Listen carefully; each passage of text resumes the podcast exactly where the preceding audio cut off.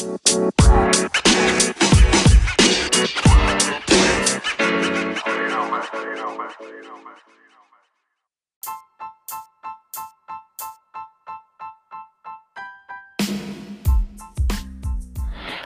und herzlich willkommen zu meinem Podcast Einfach Recht. Antworten auf Fragen rund ums Arbeitsrecht. Schön, dass du dabei bist. Mein Name ist Sandro Wulff. Ich begrüße dich zu dieser Folge und diese Folge ist eine besondere Folge, die du unbedingt bis zum Schluss anhören solltest.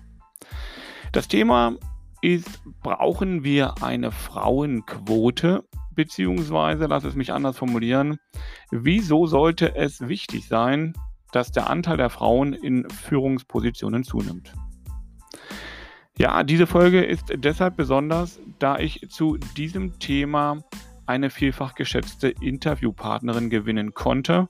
Ja, und ich muss schon sagen, ich bin da wirklich sehr stolz drauf, aber dazu gleich mehr.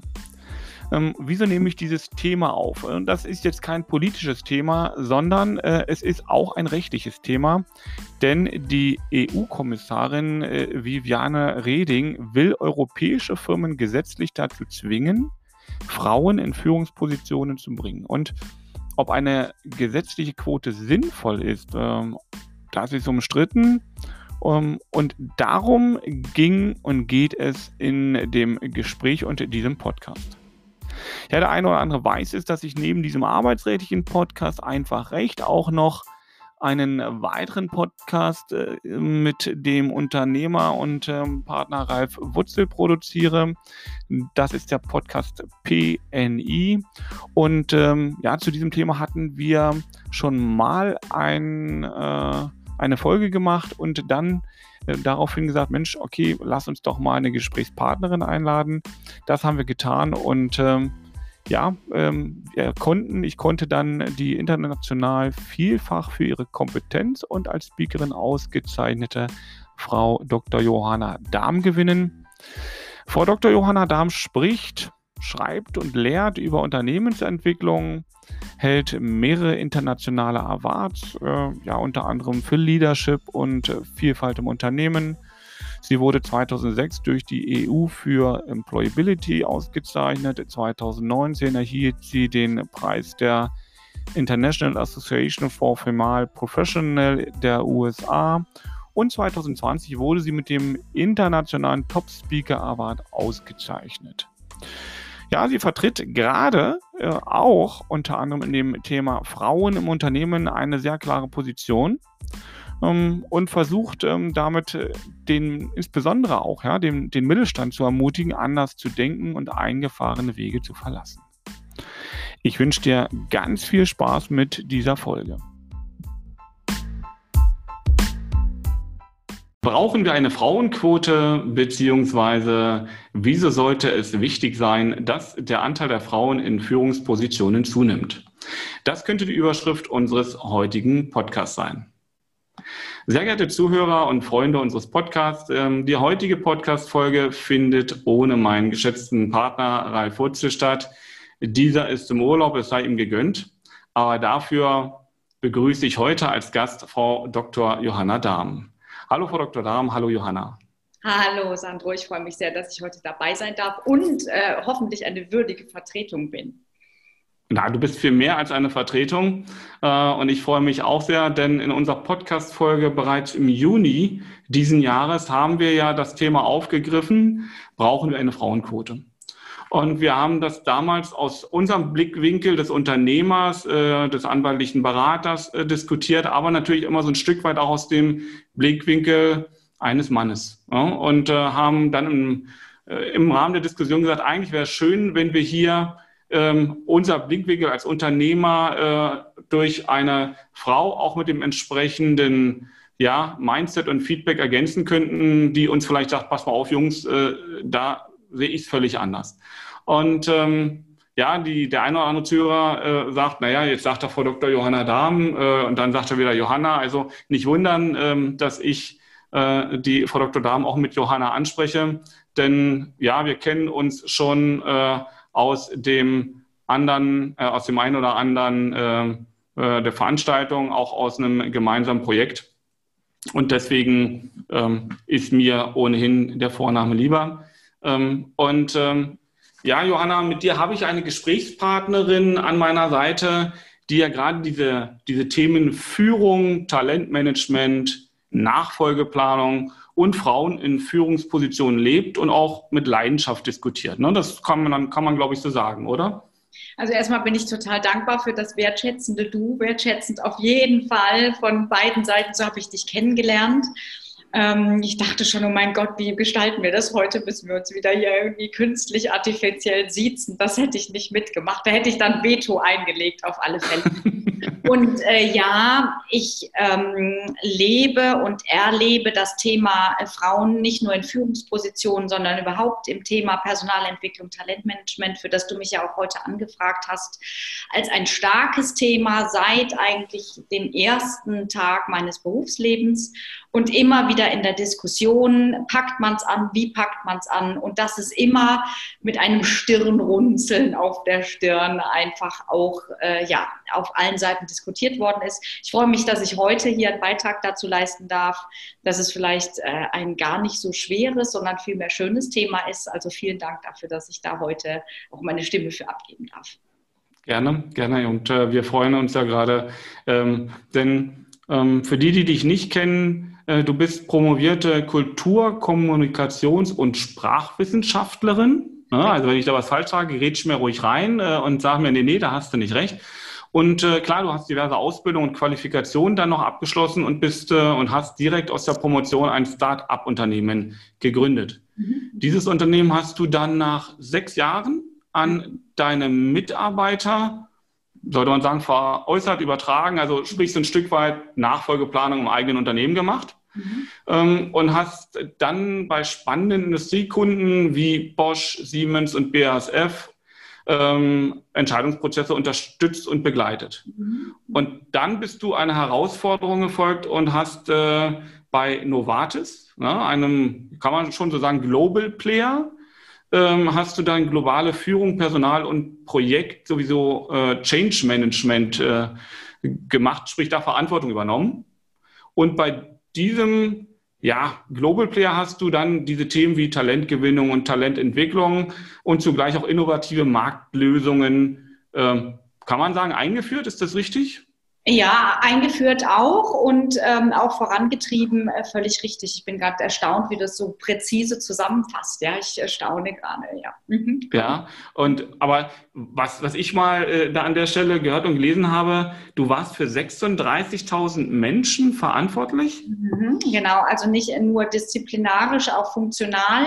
Das ist so ein bisschen dem geschuldet, dass natürlich in einem Konzern äh, du nicht zwingend flächendeckend für Thematiken, die du verantwortest, dann disziplinarisch Führungsverantwortung übernimmst, wohl aber funktional. Ne? Also dieses mhm. ganze Thema Talentmanagement, Laufbahnplanung, ähm, aber auch Change Management da verantwortest du dann Lösungen, die dann funktional für die entsprechenden Mitarbeiter dann eben gelten.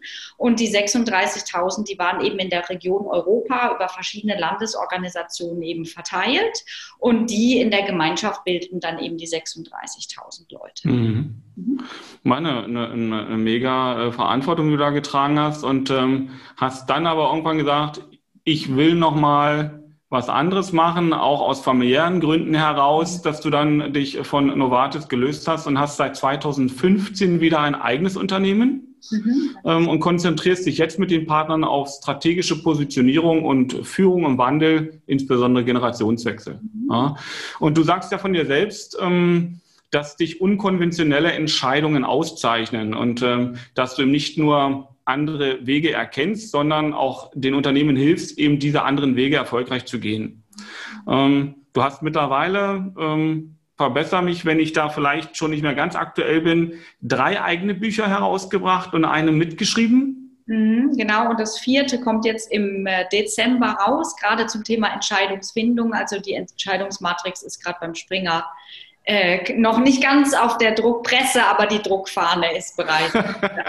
Wahnsinn, Wahnsinn. Dann gibt es noch Hörbücher und du hast auch einen eigenen Podcast. Wir werden das in den Shownotes auch verlinken. Für alle die, die das interessiert, ähm, kann man dann auch äh, sich gerne kaufen oder bestellen. Äh, und ähm, ähm, ein Buch trägt dort den Titel Faktor F. Ja, also ähm, in diesem Buch setzt du dich mit der Frage der Frauen in Führungspositionen auseinander. Ähm, du vertrittst, so habe ich das verstanden, dort unter anderem die These, dass ähm, ein höherer Frauenanteil zu einer besseren Kommunikation und Zusammenarbeit der Geschlechter führen würde. Und nun sind wir schon bereits mittendrin in diesem heutigen Thema. Ne? Also ähm, wir haben das damals mal angerissen, so allgemein wird ja viel über reine Zahlenverhältnisse gesprochen. Also, äh, und deswegen kommt dann immer die Frage Frauenquote auf, weil man sagt, naja, wir vergleichen das mal in den europäischen Ländern. Deutschland hat äh, nur vier Prozent in den Frauen in den Vorstandsposten. Ähm, Norwegen hätte 40 Prozent. Äh, und ähm, das ist natürlich sehr, sehr zahlenlastig nur. Ähm, was hältst du eigentlich von dieser Diskussion um diese Frauenquote?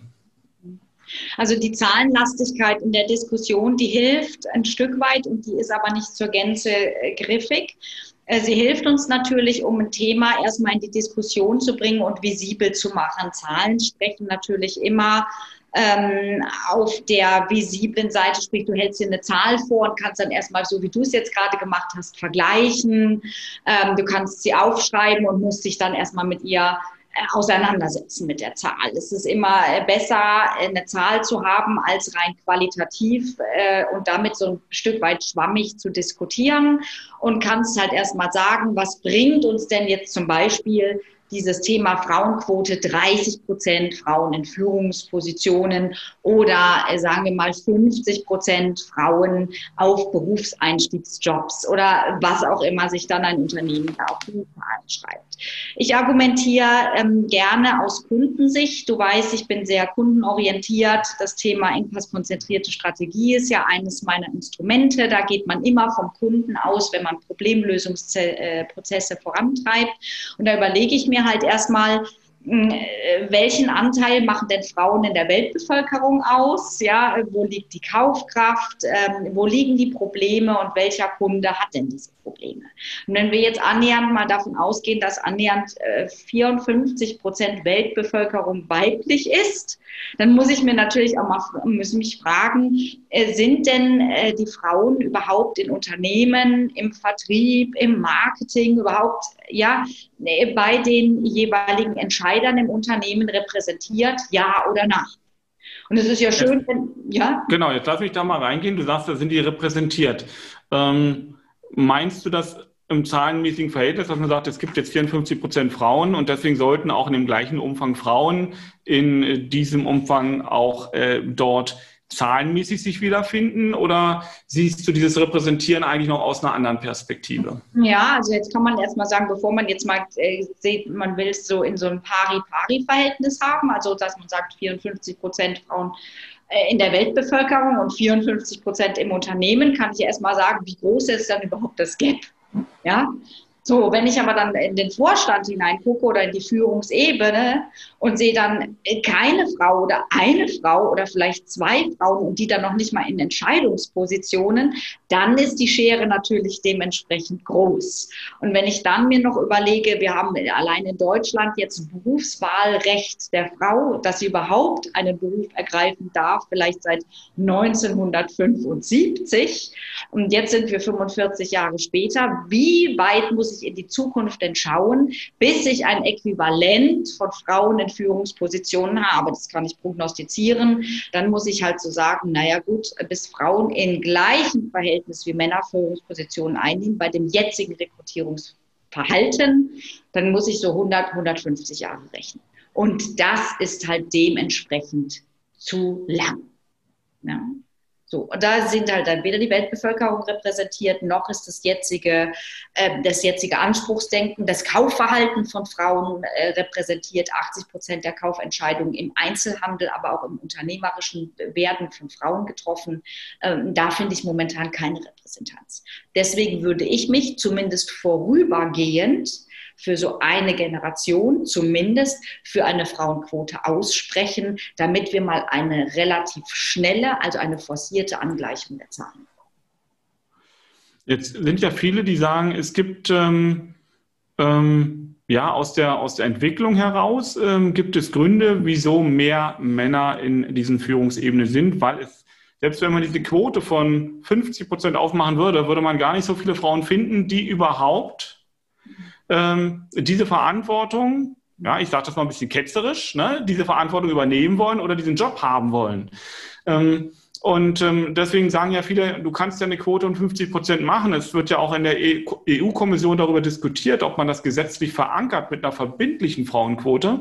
Ähm, und dann kommen wir natürlich in die Diskussion und sagen, ja, aber äh, ist denn wirklich auch die Nachfrage von Frauen da, die in diese Positionen möchten? Weil es hilft uns ja gar nichts, so eine Quote festzulegen. Und dann bewerben sich nur eine Anzahl, was dann 10 Prozent ausmachen würde. Ja. Ich sehe deinen Punkt und äh, damit verteilt sich schon die Problematik ein bisschen. Momentan ist es ja so, dass nicht nur Frauen auf Führung nicht unbedingt mehr so die ambitionierte Lust verspüren, sondern auch Männer. Ja, also wir haben momentan tatsächlich ähm, an Nachwuchskandidaten nur vielleicht einen von neun Kandidaten, die tatsächlich mit einer Ambition auf eine Führungsposition gehen, ganz unabhängig vom Geschlecht. Ja, das liegt daran, dass äh, wir nicht wirklich gute Vorbilder in Führungspositionen haben. Äh, und ein Vorbild in der Führungsposition, äh, was macht das aus? Also nicht unbedingt denjenigen, der 70 oder 80 Wochenstunden arbeitet, seine Familie vernachlässigt, ähm, Work-Life-Balance nicht wirklich lebt und so weiter. Wir haben einfach nicht genügend flexible Arbeits- und Führungsmodelle, die es dann sowohl Frauen als auch Männern ermöglichen würde, da sich noch wirklich identifizieren zu können. Ja, äh, denn auch viele Männer, ich habe selber Männer ähm, kennengelernt, die gesagt haben, es muss für mich zum Beispiel möglich sein, einen Vaterschaftsurlaub zu beantragen. Es muss für mich möglich sein, in, in Teilzeit zu führen. Es muss für mich möglich sein, ähm, Meetings nach 19 Uhr einfach wirklich zurückweisen zu können, ja, weil ich für meine Familie da sein will. Da gibt es genügend Männer, die da gleichermaßen denken wie Frauen. Und die haben dann auf einmal von ihrem Vorgesetzten keine Lobby mehr in die nächste Führungs Führungsriege zu kommen. Jetzt ja. sind wir genau bei dem Punkt, dass, äh, was so in den Diskussionen manchmal von, von Männern in Führungsebenen geäußert wird, die sagen, na ja, gucke mal, ähm, du musst, wenn du in der Führung bist, 200 Prozent geben. Mhm. Ähm, und ähm, nach dem alten Führungsverständnis ja, äh, und auch nach alten Hierarchiedenken, was noch dazu kommt. Und die sagen eben gerade, ja, und dazu gehört halt auch, dass du abends mal noch bis 20, 21, 22 Uhr was machen musst, äh, weil dein Tag hat eben nicht nur zehn Stunden. Mhm. Ähm, und an der Stelle sagen sie dann eben, und das will eine Frau gar nicht, denn die Frau möchte ja neben dem Arbeiten auch noch für die Familie da sein, äh, für die Kinder zum Beispiel. Und deswegen ist es so, dass eine Frau da gar nicht reinstrebt. Ne? Aber dieses Argument hinkt ja an der Stelle, wo wir sagen, welche Vorstellung haben wir denn vom modernen Führen? Also wie soll denn eigentlich ein, ein gemeinsames Arbeiten aussehen und muss das wirklich so gestaltet sein, dass ich sage, abends finden jetzt noch Besprechungen statt, die zwingend sind. Ne? Und du sagst das ja schon, ähm, ich muss doch das Recht haben, auch abzuwählen und zu sagen, diese Zeit ist nicht okay.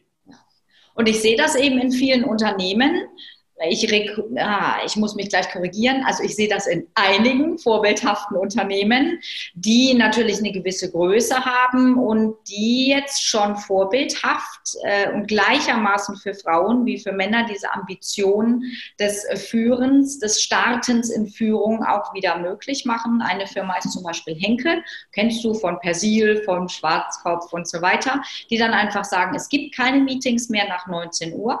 Du kannst ähm, äh, auch virtuell führen, was natürlich in der heutigen Zeit Corona und so weiter wieder selbstverständlich ist, aber auch schon vor Corona eben einfach möglich war.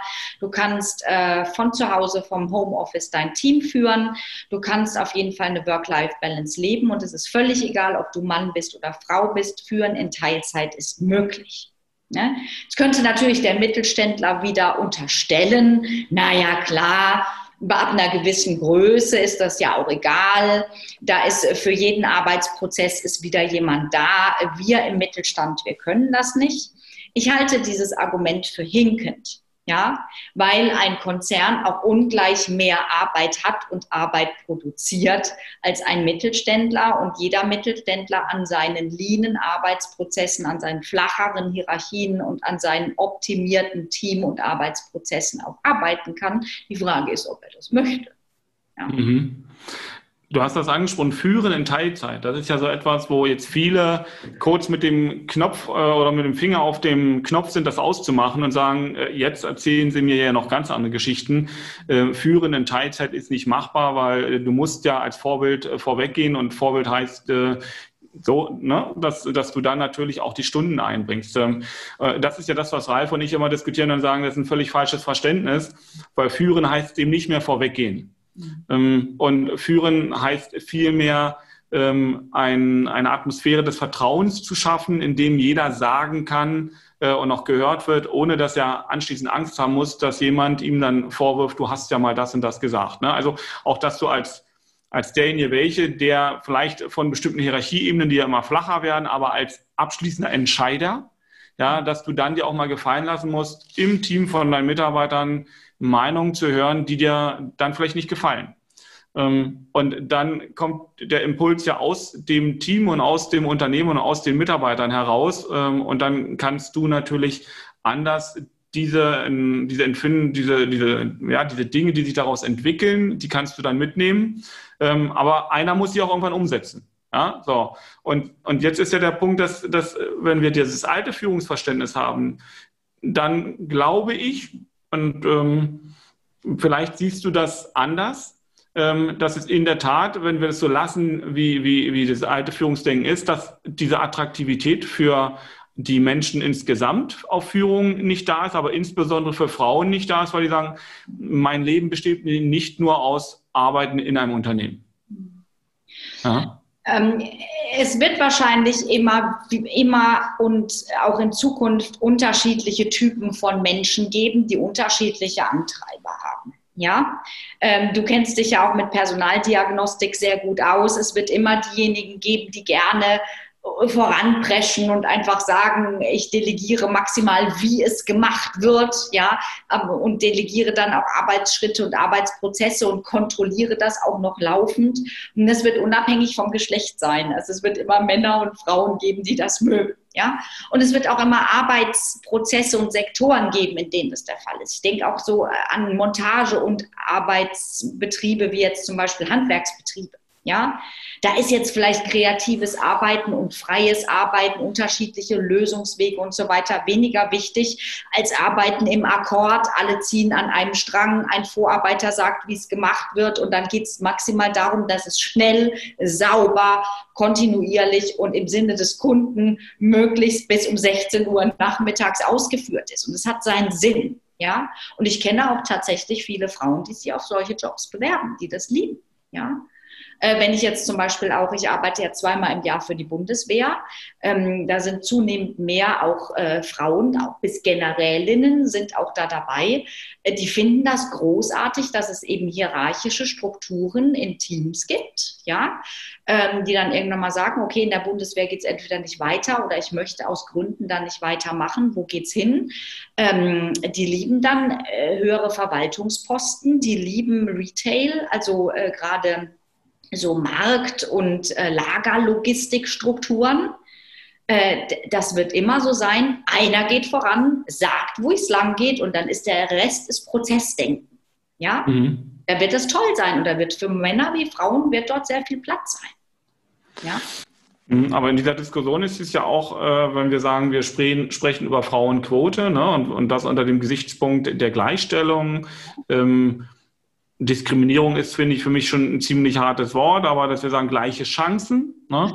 Ähm, und da ist es ja nicht nur eine Frage äh, der Führung, es ist ja dann auch eigentlich in, in sämtlichen Hierarchieebenen und Berufsbildern eine Frage, was wird abgebildet. Ne? Also, und das hat ja was aus meiner Sicht schon mit, mit der frühkindlichen Erziehung zu tun. Also da fängt das ja schon an, äh, ob ich ähm, sage, es sind bestimmte Tätigkeiten, die sind für Frauen weder, weniger geeignet und damit natürlich auch, dass das Interesse sich weniger ausprägt. Ne? Und ich glaube, dass, dass ähm, diese dieses ähm, Fördern, dass Frauen auch mit gleichem prozentualen Anteil in den entsprechenden Tätigkeitsgruppen vertreten sind, dass das schon viel, viel früher anfangen muss, dass das also auch schon in der Schule beginnen muss, dass es in der Erziehung beginnen muss. Ähm, und ähm, gibt so einen, so einen schönen Vergleich von dem André Stern, ähm, der ja äh, zum Beispiel das Buch Ich war nie in der Schule geschrieben hat. Ne? Und der hat, hat mal da so einen Vergleich bemüht und hat gesagt, ähm, stell dir das vor, mein, mein Sohn, der ist sehr, äh, sieht sehr weiblich aus ähm, und ist aber ein leidenschaftlicher äh, Go-Kart-Fahrer mit Tendenz zu Formel 3 und weiter und so fort. So, und der ist aber Go-Kart gefahren ähm, und ähm, unter seinem Helm hat man nicht gesehen, ist das ein Junge oder ist das ein Mädchen und der hat sich duelliert mit äh, einem anderen Jungen. So, der noch nicht so viel Erfahrung hatte, aber die hatten richtig viel Spaß. Die sind gefahren, äh, haben versucht, sich gegenseitig zu überholen und anschließend, als sie fertig waren, haben sie den Helm abgenommen, haben miteinander gesprochen, haben gesagt, wow, und war toll. Ne? Und dann kam die Oma dazu, von dem, der noch nicht so viel Erfahrung hatte und der verloren hatte gegen den vermeintlichen langhaarigen äh, Mann und sah dann, als der Helm abgesetzt war, äh, diese langen Haare und das weibliche Gesicht und sagte dann zu ihrem Enkel, schämst du dich nicht, dass du gegen die Frau verloren hast? Ne? Ähm, und, und das ist, glaube ich, so ein Punkt, wo wir, wo wir diese Stigmatisierung natürlich auch noch an den Stellen haben. Das ist jetzt mal ein Beispiel, wo Frau, Frau selber an der Stelle so konditioniert ist, aus der Vergangenheit heraus zu sagen, äh, es gibt Dinge, wofür man sich schämen muss, wenn man weniger gut ist oder wenn man als Mann vielleicht nicht äh, oder als Mann sich mit einer Frau duellieren muss, in Anführungsstrichen. Also die Stigmatisierung findet nach wie vor statt. Die findet in Schulen auch systematisiert statt und ich unterstelle da gar nicht mal äh, bewusste Absicht, sondern wir sprechen ja von diesen äh, Fachterminus Unconscious Bias, also von diesen unbewussten Stigmatisierungen, die wir ausführen. Also Mathematik ist zum Beispiel das beste Beispiel. Du nimmst reine Mädchenschulen zum Beispiel, da haben wir äh, in Mathematik, in Physik, in Chemie brillante Frauen, ja. Du vergleichst damit dann koedukative Schulen, also Schulen, wo Mädchen und ähm, Jungs einfach zu, gemeinsam ähm, erzogen werden. Da gibt es regelmäßig einfach Lehrer, die in die Klasse kommen und sagen, oh, hier sind ja überdurchschnittlich viele Mädchen, Achtung, Mädchen Mädchen können keine Mathematik. Ja, und dann sinkt einfach der Durchschnitt der Mädchen hinsichtlich der Noten gleich mal um ein, zwei, weil die Mädchen diese unconscious bias, also diese, diese, diese, diese Konditionierung einfach abbekommen und sagen, ich bin ein Mädchen, dann kann ich auch keine Mathematik, dann macht es auch keinen Sinn. Ja, mhm. Also es funktioniert und du hast völlig recht, es funktioniert im frühkindlichen Alter. Und dann äh, kriegen die Mädchen einfach dieses Bewusstsein, ich darf gut sein in Deutsch, in Englisch, in den ganzen musischen Fächern und so weiter, aber auf Mathe, auf Physik und so weiter, da muss ich gar nicht gehen. Ja, wir wissen heute, dass es hervorragende Wissenschaftler gibt. Ich arbeite ja mit Ingenieurinnen zusammen. Ich arbeite mit den Frauen in den MINT-Berufen, also den ganzen Naturwissenschaften zusammen. Ich war Mentorin an der äh, Hochschule in Freiburg, wo Wissenschaftlerinnen in den Beruf wollen äh, und äh, vor allen Dingen auch in die Wissenschaft oder in die Wirtschaft wollen. Und wir wissen, dass auf jede vakante Stelle sich 30 Prozent Frauen bewerben die aber nicht berücksichtigt werden im Rekrutierungsverfahren. Und dann müssen wir meines Erachtens auch nicht mehr von Fachkräftemangel reden, wenn hochqualifizierte Frauen im Rekrutierungsverfahren nicht berücksichtigt werden. Jetzt lass mich da mal eine Frage stellen. Wieso meinst du, dass diese Frauen eben nicht berücksichtigt werden? Also was, was ist der Grund dafür? Äh, meines Erachtens ein mannigfaltiger, wobei nach wie vor, und da können wir ja offen sprechen, einer, der äh, ja auch nicht legitim ist, zuvorderst ist. Frauen werden schwanger, Frauen haben eine Familienplanung, Frauen können ausfallen. Äh, viele Personaler artikulieren das nach wie vor auch im Bewerbungsgespräch oder mit dem Headhunter um das Bewerbungsgespräch herum, zeigen äh, physisch nicht die gleiche Leistung, sind, äh, wird auch oft artikuliert. Wir können hier offen sprechen, hormonell angeblich anfälliger und so weiter und so weiter. Und da wird dann auch der normative Fehlschluss oft gezogen. Einmal hat man mit einer Frau eine schlechte Erfahrung gemacht.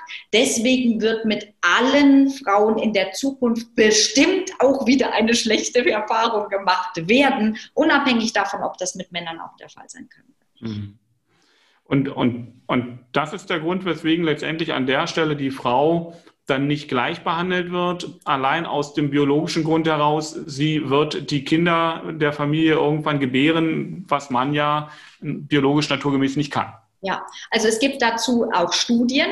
Äh, die Albright Stiftung in Berlin äh, befasst sich allein mit diesem Thema Rekrutierung der verschiedenen Geschlechter.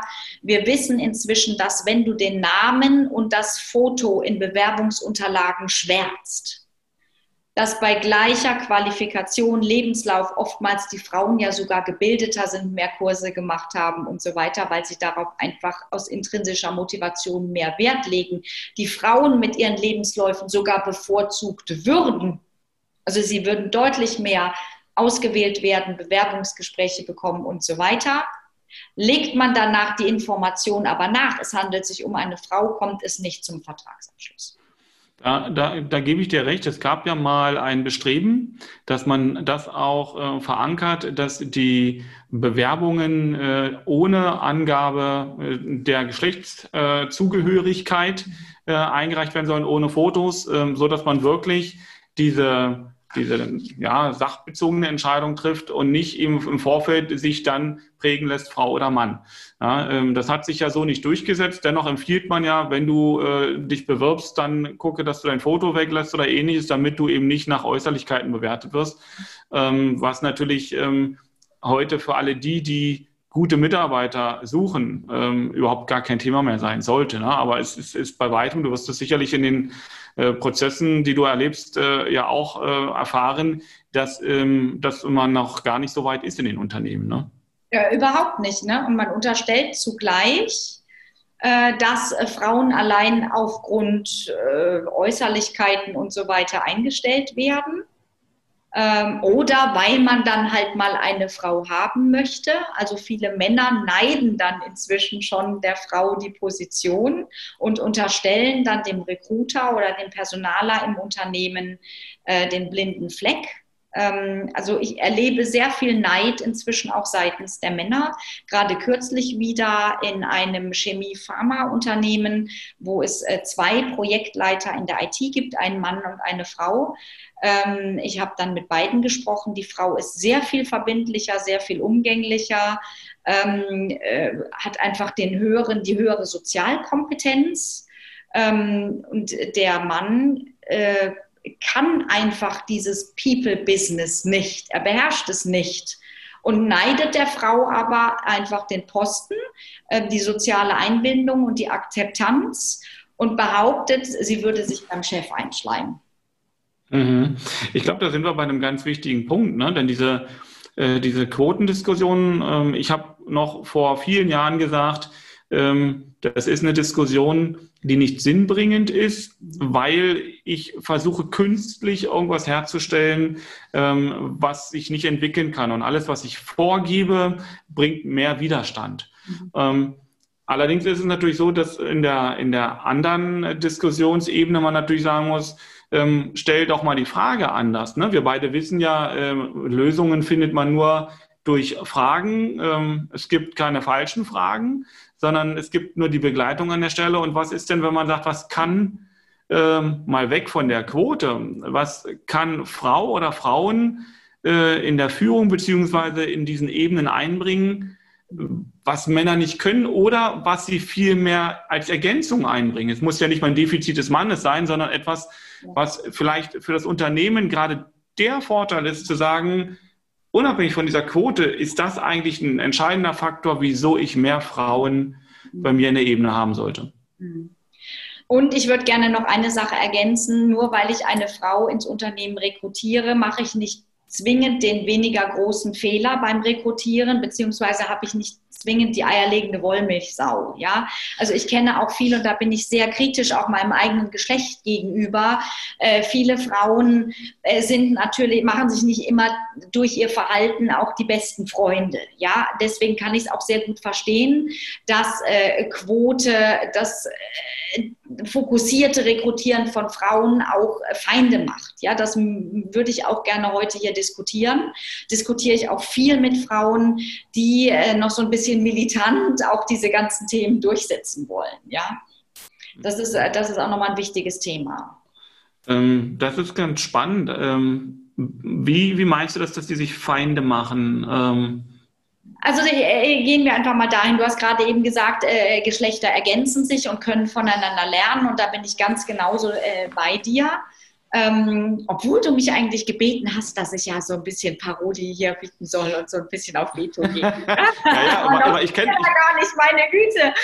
Ähm, Aber ich bin einfach bei dir, dass ich sage, Geschlechter können voneinander lernen. Erstens, zweitens sollen, das ist für mich noch wichtiger, miteinander mehr erreichen. Ja, also ich arbeite sehr gerne äh, mit Männern und ich lerne auch sehr von Männern. Zugleich möchte ich aber auch wahrgenommen werden in meiner Andersartigkeit, sodass sie mich schätzen und da boxe ich mich dann auch durch. Also das heißt, ich dir widerspreche ich jetzt zwar heute überhaupt nicht, aber bin durchaus äh, widersprüchlich, kontrovers und, äh, und äh, mache das auch gerade, wenn ich sehe, dass Fehlentscheidungen, Kurzschlüsse, ähm, zu kurzfristige Entscheidungen getroffen werden. Dass ich dann nochmal sage, halt, stopp, nochmal bitte nachhaltiger, nochmal bitte andersrum diskutieren.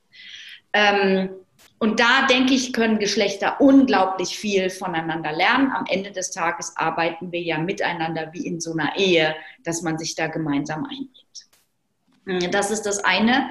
Und da gilt es meines Erachtens auch, wenn es nicht sofort funktioniert, durch die höhere Führungsebene zu moderieren, dass beide gleiche Wortanteile bekommen, dass man sich ausreden lässt. Weißt du, also die, die Basics in der Kommunikation ja, wirklich wieder Basics einzuführen. Äh, das ist mir wichtig. Manchmal überspannen Frauen aber auch den Bogen in der, im Zusammenarbeiten mit Männern, ähm, wenn sie so ein bisschen die Macht haben wollen. Jetzt sind sie mal an der Reihe. Männer haben äh, zu lange zu viel Macht gehabt. Jetzt wollen sie mal reingrätschen. Und dass sie ähm, es nicht schaffen, Allianzen zu schmieden mit Männern, sondern immer so ein Touch der, ja, weißt du, so der, der, der, der Antigone irgendwie im Unternehmen zu spielen. Ja, und so sehr die Ellenbogen auszufahren und gar nicht merken, dass sie auch oft viel Fürsprecher im Unternehmen haben. Ja? Mhm. Ich glaube, das ist so ein wichtiger Punkt, wo, wo, Männer vielleicht auch in der Führungsebene wegen dieser Andersartigkeit ja. äh, Ängste haben. Und wenn, wenn Männer Ängste haben, dann werden die Ängste ja nicht offen dargelegt. Man sagt ja nicht, Mensch, ich habe Angst, äh, ne, wie ist das, sondern dann ist es eher so, dass man sich als Mann ja eher auf diese Gleichheit unter Männern verständigt und sagt, guck mal, da kann man sich ähm, auch die Meinung sagen, später trinkst du ein Bier zusammen, dann ist das vergessen. Ähm, so kannst du natürlich miteinander umgehen auf Ebene Mann-Frau. Ähm, schon von der Herangehensweise des Mannes ähm, hast du dann ein Problem. Ja. Und ich glaube, dass viele Männer diese Unsicherheit in sich haben, weil es ein ungewohntes Terrain ist und weil sie eben, äh, weil Frauen halt auch anders miteinander arbeiten. Ne? Äh, und, und Männer haben eben oftmals so diese kumpelhafte Ebene, die dann eben ähm, mit, mit einer Frau oftmals gemeint gefühlt nicht gelebt werden kann. Ja? Äh, und, und, da hast du natürlich aufgrund der Ängste wird deswegen ähm, die Frau schnell ausgegrenzt äh, wunderbar, wie du das formulierst, weil ich habe ein paar Erlebnisse dazu einfach. Also ich hatte zum Beispiel einen Chef, der war Handballer. Ja, der war zwei Meter vier groß und wir hatten halt zusammen einen Erfolg und er hat sich so gefreut, dass er mir einfach auf die Schulter geschlagen hat, von, aus dieser Freude heraus. Und mich, du weißt ja, ich bin jetzt 1,69, ich bin jetzt äh, nicht unbedingt ein Preisboxer. Mich hat es auf dem Flur zusammengesammelt. Ja, also mich hat es wirklich, boing, lag ich auf dem, der hat sich so gefreut, dass er diese Körperlichkeit nicht in den Griff bekommen hat. Ja, ich hätte da ein Fass aufmachen können. Ich hätte gleich irgendwie zu, zur Frauenbeauftragten gehen können und sagen können, boah, ja, mein Chef, der war übergriffig. Das Nein, da muss ich natürlich in der Achtsamkeit sagen, der hat sich einfach gefreut Wäre ich ein Mann gewesen, hätte ich einen Schulterklopfer bekommen. Da hätte man sich wahrscheinlich, hätte ich ihm eine zurückgepfeffert und hätte gesagt, war eine geile Sache. Ja, entschuldige bitte diese saloppe Ausdrucksweise. Aber äh, so war ich ihm körperlich nicht gewachsen. Aber ich habe gemerkt, er hat sich gefreut, ich habe mich auch gefreut, war alles in Ordnung. Ja, manchmal sagen natürlich Männer auch, wenn Frauen mal ein toughes Auftreten haben, oh, die ist aber bossy. Ja, Ne? Also da werden Frauen werden halt auch schnell bewertet, äh, wenn sie mal tough sind, sich durchsetzen wollen. Und das ist vielleicht aus dieser latenten Angst heraus, die Männer manchmal haben, ob sie da so ein Stück überpowert werden. Ja? Und ich glaube, da dürfen dann Frauen auch nicht zu sehr in dieses, uh, ich werde bewertet, ich werde komisch angeguckt und so. Da dürfen Frauen auch noch lernen von Männern, ja, okay, ich bin jetzt halt mal auf dem Prüfstand, das halte ich jetzt mal aus und nach dem Meeting ist auch wieder okay. Frauen sind da sehr sensibel und denken, dem einen bin ich zu bossy, dem anderen bin ich zu girly, dem bin ich zu so, dem bin ich zu so. Ich mache meinen Job. Punkt. Ja? Ähm, und Männer dürfen halt lernen, die macht ihren Job so, die ist halt so, dem, der muss ich nicht noch so ein Etikett anlegen. Ja, mhm. das ist, das braucht noch so ein bisschen. Ja. Und wenn, wenn sich das eben von alleine, sage ich mal, aufgrund der, na, das ist ja dieser ganzheitliche Ansatz zu sagen, wenn sich das entwickeln muss aus der Kinderstube heraus, des Umgangs miteinander, der ähm, dann wegfallenden Vorurteile, dann ist das etwas, wie du, wie du gesagt hast, was sich dann über, wenn man so alleine wachsen lassen würde wollen, 100, 150 Jahre dauert. Oh. Ähm, und das ist nicht nur eine zu lange Zeit, ähm, sondern das ist, äh, ist natürlich auch aus der volkswirtschaftlichen Komponente heraus etwas, wo wir sagen, so viel Zeit haben wir gar nicht, mhm. ähm, um letztendlich äh, auch ähm, in den Unternehmen die Fachkräfte und aber auch die Art und Weise des Miteinanders erfolgreich zu leben. Und ich glaube, ein, erfolgreiches Unternehmen, ein erfolgreicher Unternehmer ist gerade dadurch geprägt, dass der versucht, diese Abkürzung zu nehmen ähm, ähm, und, und da hilft natürlich so eine Quote. Ich will nicht verhehlen, dass ich ja schon sehr kritisch bin, was diese Quote angeht. Ähm, aber ähm, allerdings will ich da durchaus diesen, diesen Ansatz aufgreifen und sagen, du hast ja völlig recht, wenn ich das laufen lasse und das dauert 100 Jahre äh, und ich kann das Ganze abkürzen, dann könnte diese Quote ja ein Ansatz sein. Total. Du hast das volkswirtschaftlich aufgemacht. Gehen wir nochmal auf Betriebsebene im Mittelstand. Ja? Wenn ich Unternehmer frage, die Frage ist auch schon äh, deutschlandweit gestellt worden, dann haben wir ja 230.000 Betriebe vor Corona. Jetzt sind es ja nach Corona oder seit Corona sind es ja nochmal massig mehr, die keinen Nachfolger haben und deswegen bis 2022 schließen müssen. Von diesen haben alle kein Alleinstellungsmerkmal, keine Personalentwicklung und keinen Nachfolgeplan. Die haben mal gar nicht darüber nachgedacht, wer intern entwickelt werden könnte, um den Betrieb mal zu übernehmen, was an sich ja schon eine Hohlschuld ist. Von denen sagen aber 95 Prozent, krass, also eine Frau kommt schon mal gar nicht in Frage. Ja, wir haben aber unglaublich viele gute Frauen, nicht nur im Unternehmen, sondern auch an Start-up-Unternehmen, an Jungunternehmerinnen und so weiter, die jederzeit in der Lage wären, einen Betrieb zu führen, zu übernehmen, äh, für die es Fördertöpfe gäbe, auch einen Betrieb betriebswirtschaftlich unterstützen zu führen. Aber von vornherein ist das Mindset, Frau kann nicht, will ich nicht, äh, denke ich nicht, kommt nicht in Frage. Ja, und da hilft es natürlich jetzt auch mit äh, visiblen, unterstützenden Maßnahmen wie einer Quote, wie dem staatlichen Support und so weiter, das Ganze ein Stück weit katalysatorisch zu beschleunigen. Mhm. Das bedeutet aber auch, dass Frau mutiger sein muss, zu sagen, ähm, ich stehe dafür auf, ich stehe dafür ein, aber nicht, indem sich Frauen abgrenzen. Genau na, man hört das ja sehr häufig, ähm, wenn, man, wenn man so durch die ganze Seminar- und Bildungslandschaft guckt, dass es so Frauenkreise gibt äh, und dass Frauen sich stärken. Ähm, das will ich gar nicht bewerten, weil da wird es andere Ansätze vergeben. Aber wenn es darum geht, gemeinsam ähm, zu führen oder gemeinsam zu arbeiten, dann ist doch die Lösung nicht das Abgrenzen. Dann wäre doch die Lösung, dieses eben miteinander Wege zu finden, und ich glaube, wir sind ja sonst partnerschaftlich Frau und Mann schon auf Augenhöhe. Ich glaube, ähm, diese, diese Unterscheidung, ja, ich sage jetzt mal, alles Schwarzer, ich will die eigentlich gar nicht benennen, ne? weil, weil das ist für mich so ein bisschen konträr, aber äh, dank natürlich der Bewegung, die sie angestoßen hat, gibt es die Unterscheidung von Männlein und Weiblein eigentlich nur noch an den Sanitäranlagen. Ansonsten gibt es die ja nicht mehr wirklich. Ja? Äh, in, außer man macht da eine künstliche Mauer draus. Ähm, und die Abgrenzung erreichen wir manchmal, indem wir über die Dinge denken.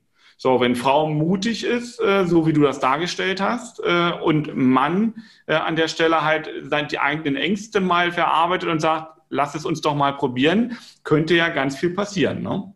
Ja, und ich sehe das in verschiedenen Segmenten. Ich sehe das jetzt im Handwerk ganz stark. Ja, das also viele Handwerksbetriebe, die modernisiert werden und auch sein müssen, also in Digitalisierung, in Automatisierung ihrer Prozesse und so weiter gehen, die sagen ganz klar, äh, meine Frau oder meine Tochter, die sind da schon mit drin, die schaffen das auf alle Fälle. Ich sehe das in der Konzernlandschaft sehr stark gegeben, wo man sagt, äh, Frauen äh, kriegen die Hausmacht, die arrangieren sich hier wunderbar, die sind top ausgebildet, die haben ein MBA, die sind international, die sind vernetzt, die können gut mit Leuten. Äh, da wird auf jeden Fall diese Kompetenz gestärkt und die arbeiten mit Männern hervorragend zusammen.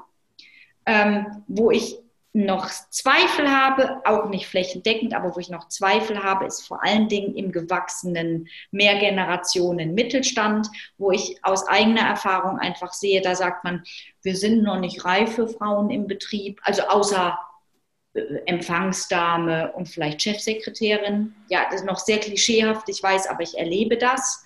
Ähm, und wo man diese Krusten, einfach dieses verkrustete Denken noch ein Stück weit aufbrechen muss. Weil sonst werden die Talente abgezogen durch den Nachbarbetrieb und die anderen folgen nach, weil gute Leute folgen immer anderen guten Leuten. Ja, und dann ist es so, dass die Unternehmen natürlich, wenn, wenn die guten Leute fehlen, ja, wir wissen, dass das Unternehmen von den Mitarbeitern, mit den Mitarbeitern lebt, äh, dass du dann natürlich als Unternehmer den Zug verpasst. Ne? Nicht nur, dass du keine Nachfolger findest, ein großes Problem, dieses, diese Nachfolgeplanung, und ich finde gerade im Mittelstand, wenn wir wissen, wie viel Prozent, jetzt stellen wir das mal auf, äh, auf, auf Deutschland ab, wie viel Prozent im Mittelstand arbeiten. Ja. ja. Äh, und, und du, du guckst jetzt an, dass das 230.000 plus Unternehmen sind, die darüber nachdenken, ohne Nachfolgeplanung dann den Laden zuzumachen. Ja, das heißt, zu den knapp sechs bis sieben Millionen Arbeitslosen, die verdeckt durch Kurzarbeit eigentlich draußen unterwegs sind, äh, würden zahlenmäßig nochmal eins bis 1,5 Millionen Menschen dazukommen, allein wenn wir keine Lösung im Mittelstand finden. Genau. Ja, ähm, und deswegen ist es so wichtig, gerade in diesen mittelständischen Unternehmen diese Vorurteile aufzugeben und sich dieser, diesem, diesem neuen Führen, diesem neuen äh, Zusammenarbeiten auch zu öffnen. Ähm, aber welche Qualität würdest du äh, besonders herausstellen, wo du sagst, das ist eigentlich so die Qualität, weswegen ihr euch dem nicht verschließen solltet, Frauen in gleicher Ebene zuzulassen äh, in paritätischer Zusammenarbeit. Kann man, kannst du da irgendwas herausarbeiten, wo du dem auch dem Mittelständler sagst, gucke mal, äh, bei all dem verkrusteten Denken, was da noch da ist, aber das ist doch ein Argument, das kannst du nicht abwehren. Mhm. Also ich würde es äh, wirklich auch nicht aus diesem karitativen oder aus diesem Fairness-Gedanken oder so würde ich überhaupt nicht argumentieren. Das mache ich auch gar nicht, sondern ich gucke mir wirklich die Kundenstruktur an. Ja, also all die, die international zum Beispiel, also die im Export sind. Ja, all die, die eine internationale Kundenstruktur haben. Da werden die Geschäfte immer mit der Frau an der Seite gemacht. Also alle, die nach Asien exportieren. Jeder asiatische Geschäftsmann diskutiert seine Investition mit der Frau am Esstisch. Ja, ich habe selber einen asiatischen Außendienst gehabt. Ich weiß, das, wie das funktioniert. Da wird nichts alleine entschieden. Ja, alle, die äh, im Französischen oder im Italienischen oder sonst wo unterwegs sind, da ist die Familie steht über allem. Ja, da wird nichts gemacht ohne die Frau. Äh, da kann der deutsche Geschäftsmann nicht alleine auftauchen. Und da kann der deutsche Geschäftsmann auch nicht alleine entscheiden. Er versteht sonst seinen Kunden nicht. Deswegen braucht er Frauen im Unternehmen und zwar nicht auf den kleinen Positionen, sondern in der Geschäftshierarchie. Ja, er braucht die in der Geschäftsleitung.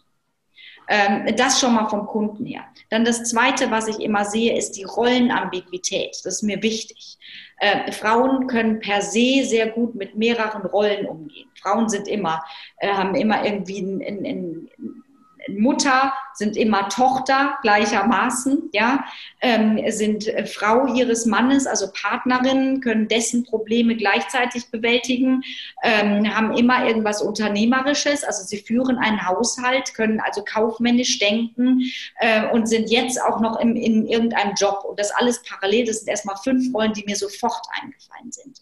Heute in einem Betrieb zu sein, bedeutet Rollenambiguität zu managen, um das auch noch vorauszudenken, weil Frauen können sich immer wieder erneuern. Da sind die Kinder klein, hat sie eine Rolle, dann sind die Kinder in der Schule, hat sie eine neue Rolle, dann sind die Kinder aus dem Haus, hat sie wieder eine neue Rolle. Also Frauen erfinden sich auch dauernd neu. Heute heißt Unternehmertum ja, sich dauernd neu zu erfinden. Da ist nichts, wie es immer war, sondern wir müssen dauernd irgendwie neu denken. Das können Frauen meines Erachtens sehr gut einbringen ähm, und deswegen brauchen wir sie auch im Betrieb. Ja, also Warner, das, das, war, das war ein, ein, eine flammende Rede, die mich jetzt gefesselt hat und zugleich, zugleich eigentlich das perfekte Schlusswort. Okay. Weil ähm, ich glaube, man kann da gar nicht viel mehr hinzufügen. Die Quote ist die Beschleunigung, soll der Katalysator sein, aber der Grund, das Ganze so positiv nach vorne zu bringen, ist das, was du gerade so ausgeführt hast. Ähm, Johanna, ich sage dir herzlichen Dank. Ich danke dir. Ja, ähm, es hat mir sehr viel Spaß gemacht und ich glaube, es äh, wird viele zum Umdenken anregen und zum drüber nachdenken. Und ich glaube, das ist es, wenn wir das erreichen, dann äh, ist es eigentlich dieser Antritt wert, die Leute mitzunehmen. Ich hoffe sehr und es hat mir unglaublich viel Spaß gemacht, auch wenn ich gar nicht so viel widersprochen habe wie geplant. Na, wir können ja noch mal gucken, ob wir ein anderes Thema finden. Ich glaube, der Widerspruch ist garantiert. Okay. ich, ich danke dir, wünsche dir noch eine wunderschöne Zeit und äh, hoffe auf ein bis bald. Danke, lieber Sandro. Alles Gute für dich. Ich hoffe, du hattest ganz viel Spaß mit dieser Folge. Und es äh, würde mich freuen, wenn du mir deine Meinung zu diesem Thema mitteilst. Das kannst du gerne in der Bewertung bei iTunes machen oder du äh, kannst mir auf den sozialen Netzwerken was dazu schreiben. Ähm, ja, wenn dir das Ganze gefallen hat, äh, dann teile es auch gern ähm, an die Menschen, die eben mit uns gemeinsam über dieses Thema diskutieren wollen. Ähm, ich freue mich auf euch und äh, auf dich und äh, auf ganz bald. Dein Sandro Wulff.